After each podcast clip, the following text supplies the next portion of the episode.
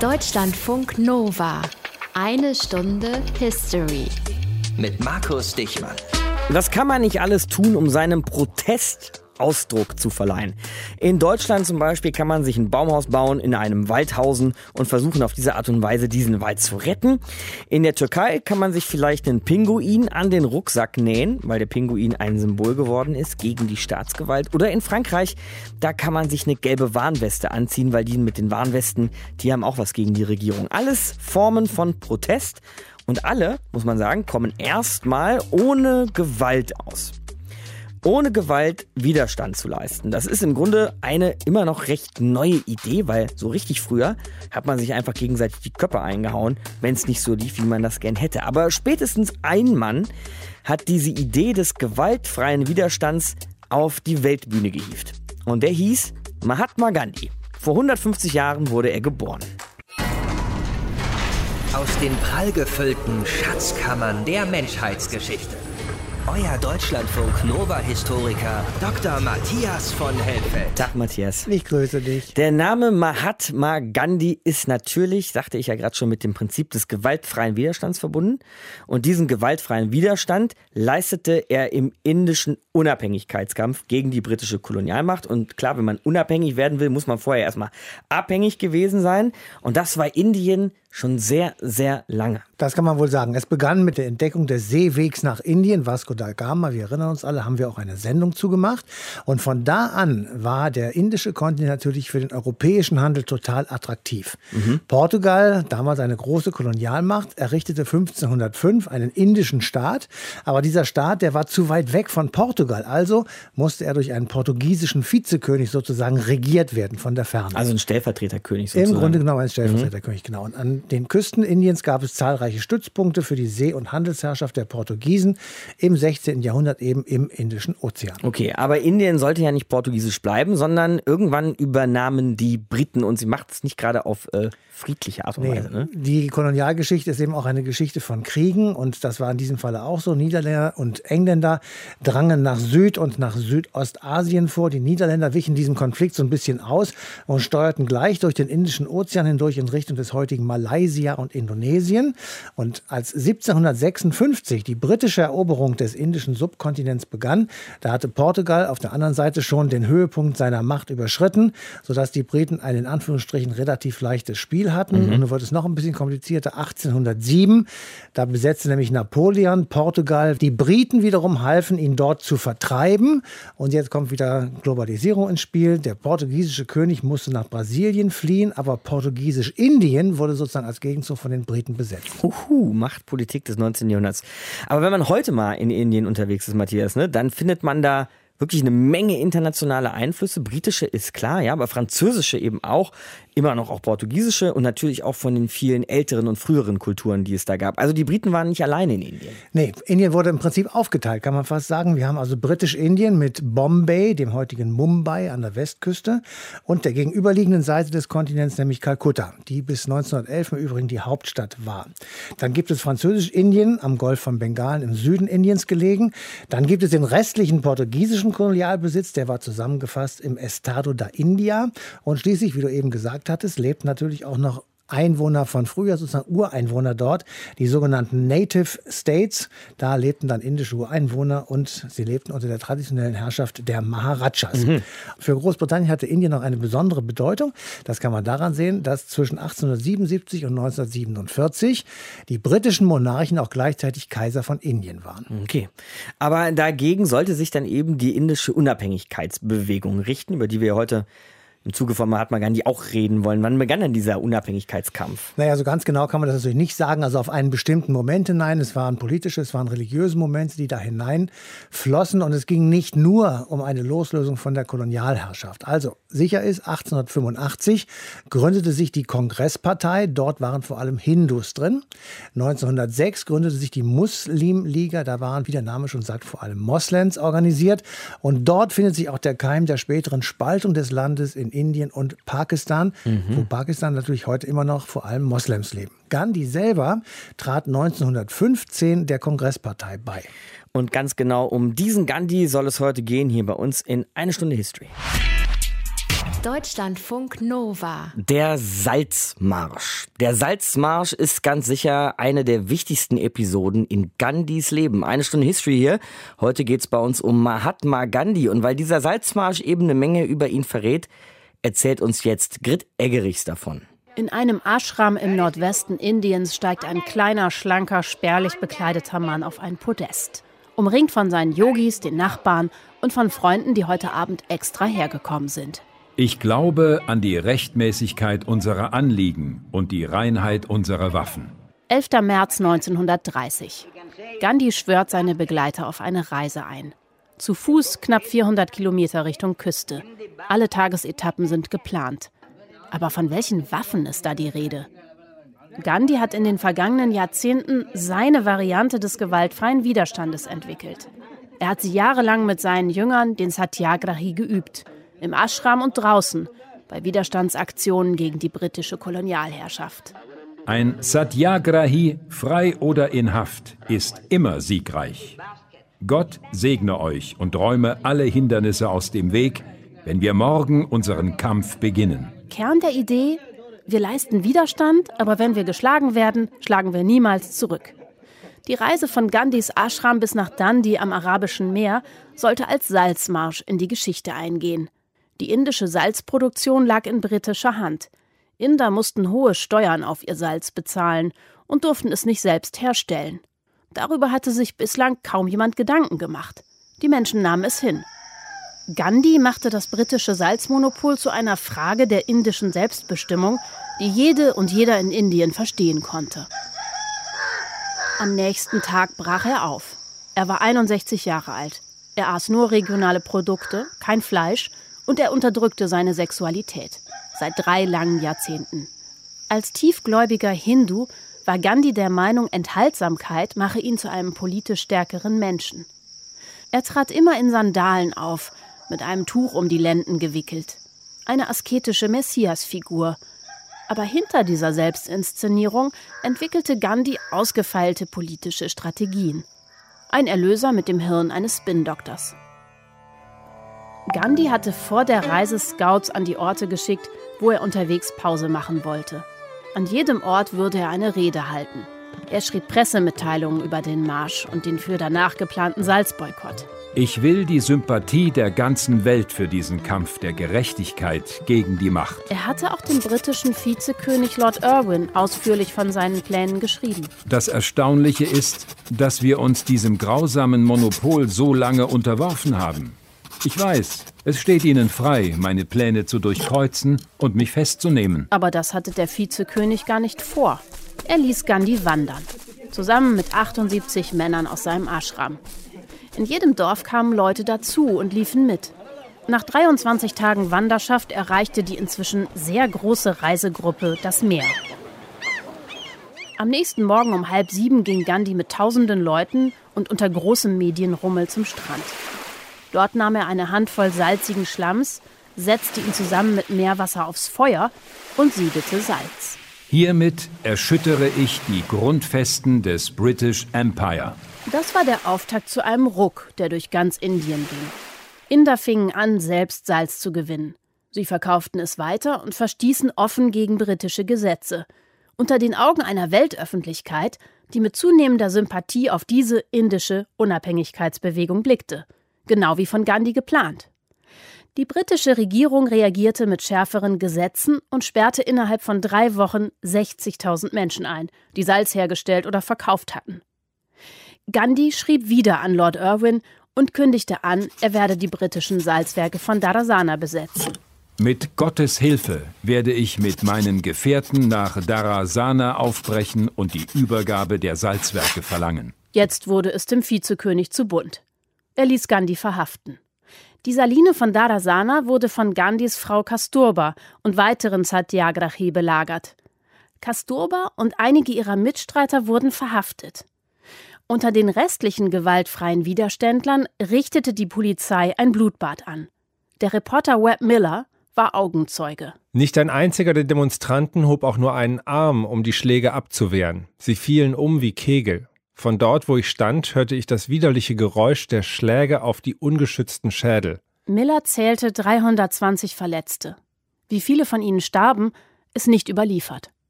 Der Bericht wurde in tausenden Zeitungen abgedruckt und erhöhte den Druck der Weltöffentlichkeit auf die britische Krone. Bis Indien unabhängig wurde, vergingen allerdings noch 17 Jahre. Gret Eggerichs habt ihr eben gehört über das Leben Mahatma Gandhis in eine Stunde History.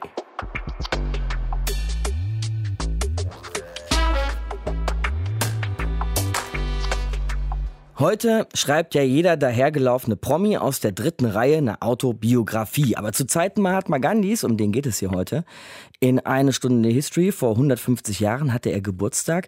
Zu seinen Zeiten war das noch gar nicht so selbstverständlich, der Nachwelt eine selbstgeschriebene Biografie zu hinterlassen. Gandhi aber hat das gemacht. Nicht zuletzt ein Grund, weshalb wir eine Menge über ihn wissen. Und diese Biografie ist gerade noch einmal in einer neuen Übersetzung erschienen, zu der der Schriftsteller und Übersetzer Ilya Trojanov das Nachwort geschrieben hat. Grüße Sie, Herr Trojanov. Schönen guten Tag.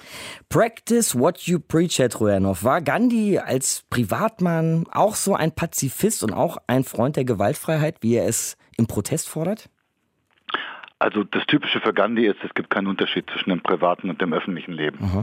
Das heißt, das Konzept ist, dass eine Moralität, eine Haltung zur Welt sich in allen Lebensbereichen zu zeigen hat. Das heißt, er hat immer wieder sehr stark gekämpft mit der Verpflichtung, so wie er es gesehen hat, des Individuums, das richtige Leben zu führen und seinem Engagement als ähm, Rebell, als äh, Widerständler. Mhm. Wie war er denn im Umgang mit Familie und Freunden? Gibt es da irgendwelche Berichte? Oder erzählt er selber was davon? Naja, es ist natürlich schon auffällig in der Autobiografie, dass die Familie, vor allem die Ehefrau, etwas vernachlässigt wird. Es ist so aus heutiger Sicht, dass man natürlich die patriarchalische Prägung von Gandhi merkt. Mhm. Die Übersetzung, die Neuübersetzung ist ja von einer Frau, von Susanne Urban. Und sie hat dann schon ein bisschen gehadert mit dieser Prägung. Aber er war natürlich ein äh, Kind seiner Zeit und der Kultur, in der er aufgewachsen ist. Andererseits hat mir die Enkelin erzählt, dass er eine große Hochachtung vor der Meinung der Frauen in der Bewegung hatte, dass er sich mit ihnen kontrovers gestritten hat und dass er durchaus die geäußerte Kritik an seiner patriarchalischen Haltung ernst genommen hat. Mhm. Der Untertitel der Gandhi-Autobiografie lautet Die Geschichte meiner Experimente mit der Wahrheit. Was sind das denn für Experimente mit der Wahrheit, die er da meint? Ja, das Konzept von Wahrheit ist, glaube ich, ziemlich stark religiös geprägt in dem Sinne, dass man eine absolute Wahrheit niemals erreichen wird. Also man experimentiert rum, um sich der Wahrheit zu nähern. Ja, das Rum klingt natürlich jetzt ein bisschen abfällig. ähm, es sind ganz ernstzunehmende Versuche herauszufinden, wie kann man als Mensch tatsächlich der Umwelt, ähm, er war ja Vegetarier, ähm, der Gemeinschaft, er war jemand, der sehr, sehr stark für äh, Gerechtigkeit und soziale Gleichheit gekämpft hat, aber natürlich auch als Lehrer, ähm, als jemand, der bald schon Vorbild wurde. Wie kann man all diesen Ansprüchen gerecht werden? Er hat dann immer wieder sich selber auch wirklich in die Waagschale geworfen. Insofern Experimente. Also er hat sich nicht geschont. Wenn er glaubte, ein neuer Weg muss eingeschlagen werden, hat er es erst einmal selber gemacht. Ähm, teilweise natürlich mit extremen Mitteln wie, wie Hungerstreik, wie Blockaden. Also er war ja ein Vorgänger dessen, was dann Martin Luther King die militante Gewaltlosigkeit genannt hat. Mhm. Auf der Suche nach der Wahrheit war er, Sie sprachen von sozialer Gerechtigkeit, Gandhi hat die Gewaltfreiheit gefordert, aber auf der anderen Seite hat er ja in seiner Zeit all das Unrecht auf der Welt gesehen. Da habe ich mich gefragt, wie er wohl eigentlich so seine Gegner beschreibt. Zum Beispiel eben auch in seiner Biografie, Leute, gegen die er sich auflehnt. Hat er da nicht mal Wut empfunden, Hass oder ist ihm das alles fremd? Ganz typisch für Gandhi ist, dass er den äh, Menschen nicht verurteilt, sondern Haltungen, Strukturen, das Systemimmanente würden wir heute sagen. Das heißt, Kolonialismus zum Beispiel hat er nicht bezogen jetzt auf eine Verachtung gegenüber den einzelnen Repräsentanten des Imperiums, sondern tatsächlich versucht, respektvoll die Menschenwürde jedes Einzelnen, auch seiner Gegner, äh, zu achten. Das ist, glaube ich, eine sehr gute grundsätzliche Haltung, von der wir uns heutzutage in Zeiten zunehmender Hassattitüden äh, einiges abschauen können. Mhm. Dann vielleicht nur noch zu seinem Namen, zu seinem Vornamen, der ja eigentlich gar nicht sein Vorname ist, Mahatma. Das ist ja eher eine Art Titel und ich habe gelesen, dass ihm das eher unangenehm gewesen sei, solche Ehrungen zu tragen. Jetzt ist er so oder so eine historische Figur, aber was hatte Gandhi eigentlich für ein Bild von sich selbst? Verstand er sich als Anführer, als Rebell? Verstand er sich als Teil des Ganzen? Kann man da was über ihn sagen? Mahatma bedeutet ja große Seele. Das hat der Nobelpreisträger Tagore, einer der großen indischen Schriftsteller, ihm verliehen. Er hat ähm, seine Bedeutung schon realistisch anerkannt und eingeschätzt. Das heißt, äh, falsche Bescheidenheit war jetzt nicht für ihn typisch, Aha. aber gleichzeitig hat er natürlich schon eine Grundhaltung der Demut in dem Sinne, dass er die eigene Fehlbarkeit auch immer vor Augen gesehen hat. Das ist ja auch dieses Experimentieren mit der Wahrheit, dass man immer davon ausgehen muss, dass man bei sich selbst Blindheiten, Fehleinschätzungen, Prägungen erst einmal analysieren und überwältigen muss bevor man sie dann anderen ankreidet. In dem Sinne eigentlich äh, eine sehr urchristliche Haltung. Interessanterweise hat er sich ja mit allen Weltreligionen intensiv beschäftigt und es gibt diesen schönen Satz, äh, einen der Päpste, der sagte, er war wohl mehr Christ als die meisten Christen, weil er vieles in den Lehren von äh, Jesu sehr ernst genommen hat. Muss man schon sagen, Herr Trujanow, oder? Ein besonderer Mensch, dieser Gandhi. Also er war mit Sicherheit eine außergewöhnliche Erscheinung. Was mir jetzt besonders ins Auge sticht, nachdem ich mich monatelang nochmal mit ihm beschäftigt habe, ist, wie aktuell er ist. Also die ganzen großen Fragen jetzt, in welcher Form müssen wir Widerstand leisten, um notwendige Veränderungen in der Gesellschaft herbeizuführen? Inwieweit sind wir als Verbraucher auch erstmal aufgefordert, das moralisch Richtige zu tun, bevor wir gesamtpolitische Lösungen einfordern. All diese Fragen sind bei ihm eigentlich schon sehr, sehr intensiv und mit großer Leidenschaft teilweise beantwortet worden. Schriftsteller Ilya Trojanow hat das Nachwort geschrieben, das Nachwort für eine neue Übersetzung der Gandhi-Autobiografie, die nun erschienen ist. Und jetzt habt ihr ihn eben gehört in einer Stunde History. Ich danke Ihnen fürs Gespräch. Gern geschehen. Deutschlandfunk Nova. In Indien ist er ein Nationalheld, sicher. Aber wie dachte und denkt der Rest der Welt eigentlich über diesen Mahatma Gandhi? Eine Stunde History hier. Matthias bei mir im Studio. Matthias Gandhi hat ja wirklich einen sehr großen Fußabdruck in der Geschichte hinterlassen. Absolut. Er war ein ganz kleiner Mann, ein schmächtiger Mann, hat einen sehr großen Fußabdruck mhm. hinterlassen. Zum Beispiel beim amerikanischen Bürgerrechtler Martin Luther King, der ihn als Vorbild hatte, der sehr beeindruckt von ihm war. Das ist ja schon ein Ehrenschlag. Ja. Das Wahrheitsgebot Gandhis und seine Überzeugung mit Liebe mehr zu erreichen als mit Gewalt, das war in den 60er Jahren tatsächlich prägend für viele Menschen innerhalb der amerikanischen Bürgerrechtsbewegung und weit darüber hinaus. Ein anderer ganz berühmter Mann hat ihn auch zum Vorbild, nämlich Nelson Mandela und der ANC. Die berufen sich ausdrücklich auf Gandhi. Und in der Praxis bedeutete das, also eine praktische Auswirkung von Gandhis Idee war, nach dem Ende der Apartheid gab es keinen Rachefeldzug der Schwarzen gegen die Weißen. Das fand ich damals und finde es immer noch sehr mhm. beeindruckend. Aber irgendwie kann Widerstand gegen ein Unrecht ja nicht immer gewaltfrei sein. Es geht nicht, wenn die andere Seite also hemmungslos Gebrauch von Gewalt macht. Ja, da können wir in Deutschland natürlich ein langes Lied von singen, wenn wir uns an die NS-Zeit zurückerinnern. Dort haben wir wirklich genügend schlechte Erfahrungen mit hemmungsloser Gewalt gesammelt. Aber auch dort gibt es zumindest vereinzelt Beispiele, wie es eben auch anders ging. Der der sogenannte Rosenstraßenprotest in Berlin ist ein wirklich wunderbares Beispiel dafür. Dort waren in Anführungsstrichen arische Ehefrauen vor die dortige Gestapo-Zentrale marschiert und haben ihre in Anführungsstrichen jüdischen Ehemänner allein durch stummen Protest sozusagen da herausgeholt. Also sie haben natürlich gerufen, haben geschrien, dass sie rauskommen sollen, aber sie haben keine Gewalt angewendet. Mhm. Und tatsächlich, irgendwann kamen ihre Ehemänner frei und damit hat dieser Protest Erfolg. Aber ansonsten stimmt der Einwand, ein komplett gewaltfreier Widerstand gegen exzessive Gewalt wird vermutlich jedenfalls scheitern. Und trotzdem, finde ich jedenfalls, ist Gandhi, aber auch der Dalai Lama und noch ein paar andere sind wirklich große Personen, die tatsächlich für viele Leute zum Vorbild werden. Eine Stunde History hier in Deutschland von Nova.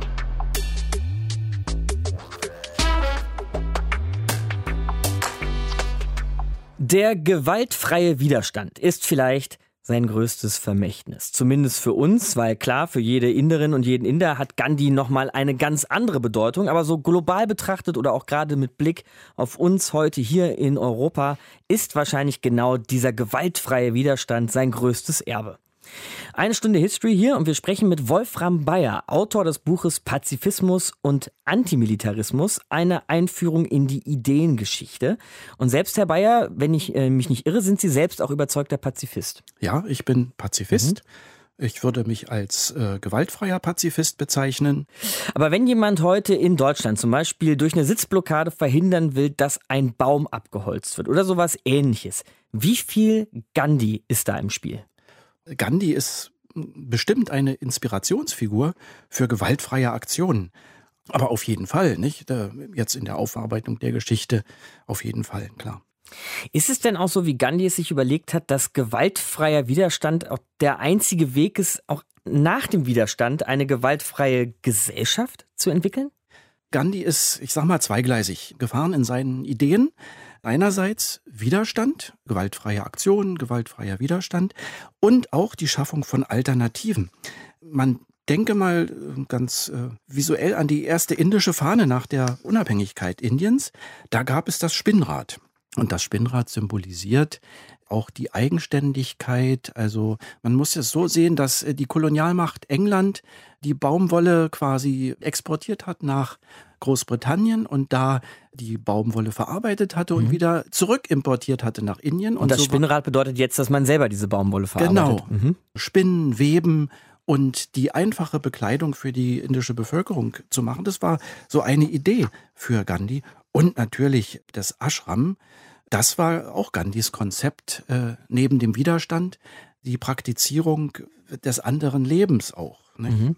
Also ein gewaltfreies Leben nach dem gewaltfreien Widerstand, wenn man so will? Na, nicht nach, sondern während. Und auch äh, während, ja. Ja, genau. Widerstand und die Schaffung von Alternativen. Jetzt gibt es aber natürlich Unterschiede zwischen der Zeit Gandhis und unserer heutigen Zeit. Wie kann denn gewaltfreier Protest heute aussehen? Ich denke mal, allein durch das Netz gibt es ja jede Menge neue Spielarten. Bevor man eine gewaltfreie Aktion macht, geht es erstmal um die Sache, um was geht es. Und da gibt es viele Überlegungen dazu. Ich erinnere mich an die 2011 ist ja noch gar nicht so lange her, als äh, die Volksbewegung in Ägypten den äh, ja, Präsident Mubarak stürzte. Da gab es Bücher und das hatte so starken Einfluss auf die Volksbewegung in Ägypten, dass man äh, nachsagte, dass durch diese Ideen die Volksbewegung angeregt wurde. So ein Stufenplan, zum Beispiel gewaltfreier Protest, Überzeugungsarbeit, erste Stufe, dann soziale Nichtzusammenarbeit, ziviler Ungehorsam, Boykottaktionen, Streikaktionen, politische Nichtzusammenarbeit und gewaltfreie Intervention. Das sind so Stufen der gewaltfreien Aktion. Aber wie gesagt, es geht immer um eine Sache. Und das Training in gewaltfreier Aktion gehört zur politischen Bildungsarbeit. Ist es dann aber wirklich auch ein effektives Mittel, gerade wenn wir jetzt von Ägypten sprechen, wie da anschließend die Gewalt aufkeimte, wenn wir an den Demonstranten in China oder in Russland denken, die niedergeknüppelt werden, also immer die andere Wange hinhalten, das wird den Mächtigen doch auch irgendwann egal sein. Da fällt mir ein gutes Gandhi-Zitat ein. Gandhi sagte einmal, wenn die Wahl besteht zwischen Feigheit und Gewalt, dann rät Gandhi zur Gewalt. Und das ist sehr bezeichnend, nämlich Gandhi wollte eine aktive Gewaltfreiheit und keine Feigheit, was er also in seinen Protestaktionen selbst bewiesen hat. Gandhi bezeichnete das als freiwilliges Leiden. Mhm. Das ist eher eine religiöse Kategorie, die ich selber jetzt nicht so verwenden würde. Es gibt aber religiöse Pazifisten und gewaltfreie Aktivisten, die das für sich gerne auch in Anspruch nehmen. Ich bin weltlicher Humanist. Ich würde sagen, ich würde persönliche Nachteile in Kauf nehmen bei einer Aktion, um dieser Aktion damit auch Nachdruck zu verleihen. Kann natürlich nur in manchen Staaten dieser Welt dann auch den Tod oder den Tod der Familie bedeuten. Na klar, also äh, eine gewaltfreie Aktion macht man nicht aus dem Hut heraus. Eine gewaltfreie Aktion muss organisiert werden und es muss gut vorbereitet werden. Autor und Pazifist Wolfram Bayer bei uns im Gespräch in eine Stunde History. Ich danke Ihnen, Herr Bayer. Ja, okay, bitteschön. Für uns ist Gandhi vielleicht so etwas wie ein, ja, kann man das sagen, wie ein moderner Held, ja. Also er steht noch für mehr als nur für den indischen Unabhängigkeitskampf und spielt auch bei uns im Westen hier eben eine Rolle, wie wir heute auch schon gehört haben, in eine Stunde History. Aber natürlich muss die Frage erlaubt sein, welche Rolle er eigentlich für seine Landsleute im Hier und Heute spielt. Und wir fragen nach bei Bernd Muschborowska, unser Korrespondent in Neu-Delhi. Grüß dich, Bernd. Hallo, schönen guten Tag. Fangen wir mal mit den Basics an. Wenn ich jetzt heute so in Delhi auf die Straße gehe und dann einen Teenager anspreche, der vielleicht gerade eine Runde Cricket spielt, kennt der Gandhi? Ja, auf jeden Fall. Gandhi äh, ist quasi in jedem Haushalt präsent in Indien. Das kann man so sagen. Er ist der Vater der Nation. Daran gibt es keinen Zweifel. Bapu wurde er und wird er bis heute liebevoll genannt. Letztendlich hält ja jeder Inder sein Bild mindestens einmal pro Tag in den Händen, denn mhm. Gandhis Kopf ist auf jedem Rupienschein aufgedruckt. Also er spielt eine Rolle und jeder kennt ihn da würde ich meine Hand für ins Feuer legen. Und an seinem Geburtstag oder an seinem Todestag, vielleicht an anderen in seiner Biografie wichtigen Tagen, wird da irgendwie gefeiert? Gibt es äh, Jubiläen oder sowas? Ja, Gandhis Geburtstag ist ein nationaler Feiertag in Aha. Indien, so wie viele andere Feiertage auch. Es gibt ja unzählige Feiertage. Also die Inder könnten eigentlich jeden Tag feiern. Davon sind einige sozusagen verpflichtende nationale Feiertage und Gandhis Geburtstag gehört dazu. Das heißt, es ist ein arbeitsfreier Tag und in diesem Jahr wird das natürlich ganz besonders gefeiert. In anderen Jahren ist das ein willkommener Feiertag. Mhm. Jetzt wissen wir ja, dass in Indien derzeit eine, wie man hier immer so sagt, hinduistisch-nationalistische Regierung am Start ist. Was hat denn diese hinduistisch-nationalistische Regierung vielleicht noch mit Gandhi am Hut? Also sind seine Ideen irgendwie auch noch in der heutigen indischen Politik wieder aufzufinden?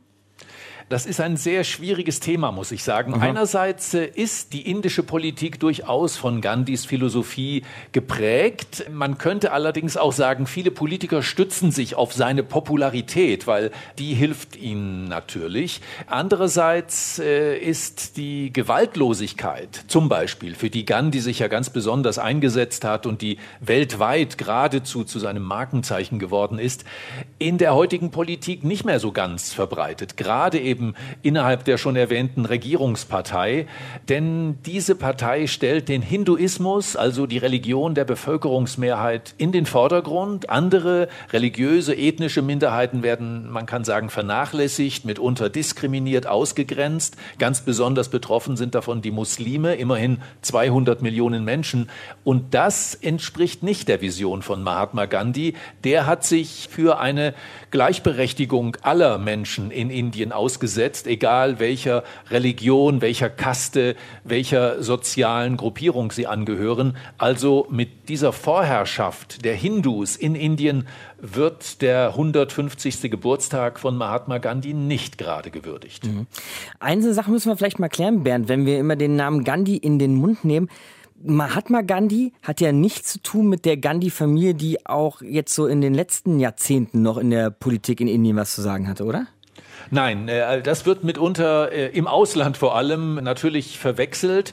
Aber Mahatma Gandhi wird auch nicht nur von der anderen Gandhi-Familie, die ja im Mittelpunkt der Kongresspartei quasi steht, äh, als Vater der Nation bezeichnet, sondern eben von allen. Das darf man aber äh, vor allem im Ausland auf keinen Fall verwechseln. Mhm. Weil du die vielen Muslime in Indien angesprochen hast, dann vielleicht noch eine Sache, die ich irgendwie ganz wichtig finde, wenn wir mal daran denken, wie so in den letzten Wochen und Monaten auch die Situation in Kaschmir wieder eskaliert ist, also die Konfliktregion zwischen Indien und Pakistan, die, die, die ja diese gemeinsame Geschichte haben, diese zwei Staaten, die mal einer waren und so weiter. Was denken denn eigentlich die Pakistani über Gandhi? Kann man dazu was sagen? Ja, Pakistan und Mahatma Gandhi ist ein heikles Thema, äh, hier in Indien gerade und gerade auch äh, im Zusammenhang jetzt mit dem 150. Geburtstag.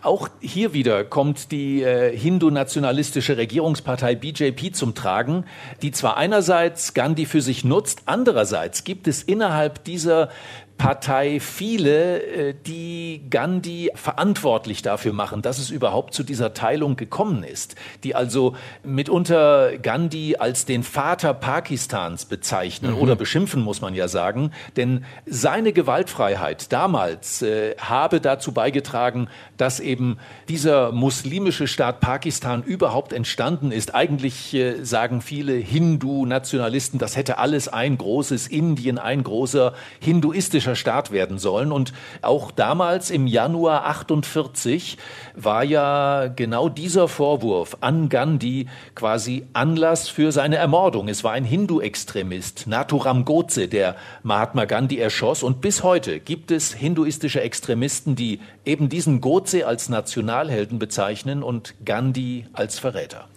Der Vater der Nation für viele Inder, der Vater Pakistans, aber auch für den ein oder anderen Ultranationalisten. Bernd Muschborowska über das Erbe Gandhis im heutigen Indien. Ich danke dir, Bernd.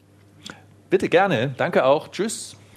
Gewaltfreier Widerstand und Pazifismus. Gandhi und der indische Unabhängigkeitskampf heute in eine Stunde History. Aber was bleibt davon heute noch übrig? Es ist jedenfalls schwer vorstellbar, finde ich, dass in so vielen Konfliktregionen dieser Welt plötzlich die Waffen niedergelegt werden. Matthias, was meinst du? Und da Pazifisten Einzug halten. Ja, also ich bin ja immer bereit, an das Gute im Menschen zu glauben, aber derzeit bin ich wirklich, muss ich einfach sagen, skeptisch. Es gibt in meinen Augen eine Art gegenteilige Entwicklung.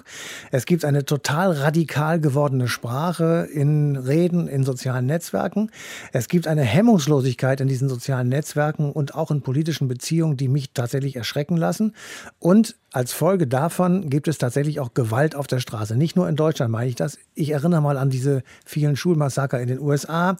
Ich erinnere aber auch an die niedergeknüppelten Demonstranten zurzeit in Hongkong, wobei die Demonstranten selber auch nicht gerade zimperlich mit Polizisten umgegangen sind. Und wir haben sie hier erlebt, die gewalttätigen rechtsextremen Demonstrationen in Deutschland. Also da finde ich jedenfalls, hat die Sprache, die Verrohung der Sprache schon den Weg auf die Straße gefunden. Jetzt nehme ich aber auf der anderen Seite nehme ich auch nochmal Hongkong als Beispiel, ne? weil da konnte man zum Teil Familien mit ihren Kindern friedlich demonstrierend auf den Straßen sehen, vereint unter einer politischen Idee. Das fand ich doch einen kleinen Hoffnungsschimmer irgendwo. Ja, natürlich. Es gibt immer Hoffnung auf und Zeit für Pazifismus und Frieden und Diskussionsbereitschaft und den Versuch, auf den anderen zuzugehen.